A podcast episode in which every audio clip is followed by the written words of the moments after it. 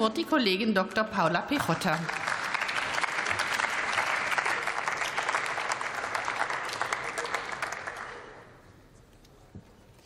Sehr geehrte Frau Präsidentin, liebe Kolleginnen und Kollegen, liebe Zuschauerinnen und Zuschauer, diese Gesellschaft, die ist offensichtlich gereizt. Viele Menschen im Land sind nach drei schweren Jahren angespannt, manche überspannt. Und auch wir, wir Menschen hier in diesem Parlament, wir sind gereizt, überspannt und ausgelaugt in vielen Fällen nach diesen Jahren. Das sieht man in der Koalition, das sieht man in der Opposition, gerade auch bei der Union. Und ja, das sieht man auch auf den Videomitschnitten von dieser Woche, von diesen Haushaltsdebatten in diesem Haus. Das merkt man auch daran, dass wir eigentlich ja in den letzten drei Jahren gelernt haben, umso unübersichtlicher die Zeiten sind, umso klarer müssen unsere Antworten sein. Das hat uns erfolgreich gemacht in den Corona-Jahren, das hat uns erfolgreich gemacht im letzten Herbst mit der Energiekrise. Und eigentlich bräuchte es das auch jetzt.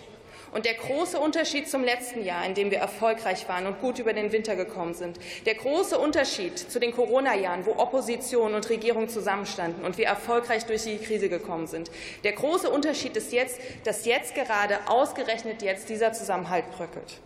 Im Ergebnis sinkt das Vertrauen in die demokratischen Einrichtungen in diesem Land. Und damit werden wir es nicht schaffen, die aktuelle Krise zu bewältigen. Und deswegen lassen Sie mich mal erzählen,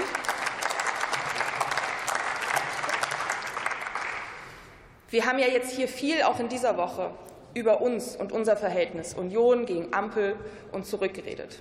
Aber das hat ja konkrete Auswirkungen im ganzen Land. Ich habe zum Beispiel um die Ecke einen Bürgermeister, einen parteilosen Bürgermeister in Grimma, 30.000 Einwohnerstadt im schönen Landkreis Leipzig, der hat vor ein paar Wochen gesagt, wir haben jetzt in zwei Wochen 30 abgelehnte Förderbescheide von Bund und Land gehabt als Kommune. Liebe Leute, das zeigt vor allem eins, Deutschland ist pleite. Das war seine Schlussfolgerung. Das sagt er seinen Bürgerinnen und Bürgern, weil er sich einfach machen will, weil er nicht erklären will, wie waren vielleicht die Anträge formuliert, weil er nicht erklären will, dass die Fördertöpfe vielleicht ausgereizt waren, weil er nicht erklären will, dass 30 Anträge von einer Kommune selten alle positiv beschieden werden. Stattdessen das macht er das, was viele auch in diesem Haus immer wieder machen in diesen Zeiten. Wenn die Antworten zu kompliziert werden würden, fängt man an, Nebenschauplätze aufzumachen und fängt man an, das Wir gegen die zu spielen. In seinem Fall wir ehrlichen Bürgermeister, die den Leuten noch rein Wein schenken, gegen, den komischen, gegen die komischen, abgehobenen Abgeordneten Berlin oder im sächsischen Freistaat. Und dieses, dieses permanente Gegeneinander und dieses immer wieder Aufmachen von wir gegen die, das sehen wir aber nicht nur in Grimma, meine Damen und Herren, das sehen wir in den bayerischen Festzelten wo ganze Städte plötzlich definiert werden, als dass sie nicht mehr zu Deutschland gehören. Das sehe ich aber auch in den sozialen Medien, wenn mir aus Westdeutschland gesagt wird, dass wenn man nur den Osten abspalten würde, dann wäre in Deutschland die Demokratie wieder gerettet. Und ja, das sehen wir auch in Sachsen, wenn mir dort erklärt wird, dass jeder, der in Leipzig oder in Dresden wohnt, jeder, der Hafermilch trinkt statt Kuhmilch und jeder, der vielleicht kein Auto hat, angeblich nicht zu Sachsen gehört. Meine Damen und Herren, genau das ist eines der großen Probleme in diesen Tagen in unserem Land.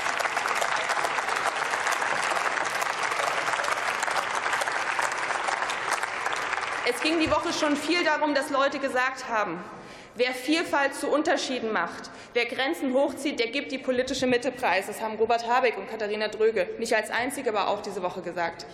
Aber ich möchte ergänzen, wer, wenn die Antworten zu kompliziert wären, als dass man sie in der eigenen Partei schon fertig hätte, Wer stattdessen anfängt, die politische Strategie zu fahren, im Zweifel ist es einfacher, einfach nur das politische Gegenüber so madig und so schlecht zu reden wie möglich und den Standort Deutschland gleich mit.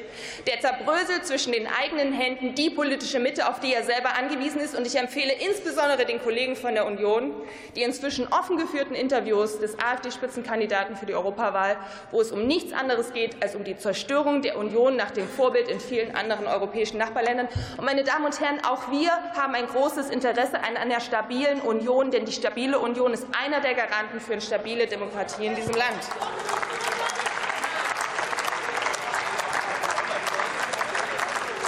Die Episode in Grimma zeigt aber auch, der Bundeshaushalt ist wichtig, weil der Bundeshaushalt bis in die letzte Ecke dieses Landes Realitäten schafft, wenn er gut gemacht ist. Und ja, er wird in diesem nächsten Haushalt ja moderat zurückgeführt, aber wirklich moderat. Meine Damen und Herren, von 476 Milliarden auf 445 Milliarden, das ist immer noch ein sehr großer Haushalt, der zentrale Antworten auf die Fragen unserer Zeit gibt. Die zentralen Fragen sind nicht Hafermilch oder Kuhmilch. Die zentrale Frage unter anderem ist, was sind die Zukunftstechnologien, Industrien made in Germany. Und da gibt dieser Haushalt unter anderem mit der Halbleiterindustrie große Antworten drauf. Der Haushalt gibt Antworten darauf, wie wir es schaffen, im 21. Jahrhundert endlich wieder eine Verkehrsinfrastruktur mitten in Europa zu haben, die dazu führt, dass Verkehr auch in Deutschland und von und nach Deutschland wieder funktionieren kann. Und ja, der Haushalt gibt auch Antworten darauf, wie eine Modernisierung und Entbürokratisierung gerade auch im Bereich der Sozialausgaben funktionieren kann. Der Haushalt gibt nicht Antworten auf alle Fragen, und deswegen freue ich mich auch auf jeden Meinungsbeitrag in der FAZ von Unionskollegen, zum Beispiel auf die Frage, wie sichern wir wirklich nachhaltig unsere Sozialversicherungssysteme. Liebe Union, jedes Papier, das dazu von Ihnen reinkommt, die Autoren werden sofort einen Kopf kürzer gemacht, aber genau das sind zentrale Fragen unserer Zeit. Mir wird trotzdem am Ende nicht Angst und Bange um dieses Land, weil ich weiß, dass im Regelfall sich in den Parteien die durchsetzen, die im Zweifel das politische Wohl dieses Landes über den kurzen Vorteil am konkreten Tag setzen und weil wir auch alle in diesen Wochen sehen können, was passiert, wenn es in der Partei nicht mehr der Fall ist. Wenn wir die Kommen Linkspartei schauen, Schluss. wo den destruktiven Kräften zu lange Zeit gegeben wurde und zu viel sich mit ihnen verbündet wurde, meine Damen und Herren, dann sehen wir, Dietmar Bartsch sollte vielleicht mal mit Friedrich Merz reden darüber, was passiert, wenn man sich mit den Falschen verbündet in diesem Land. Vielen Dank.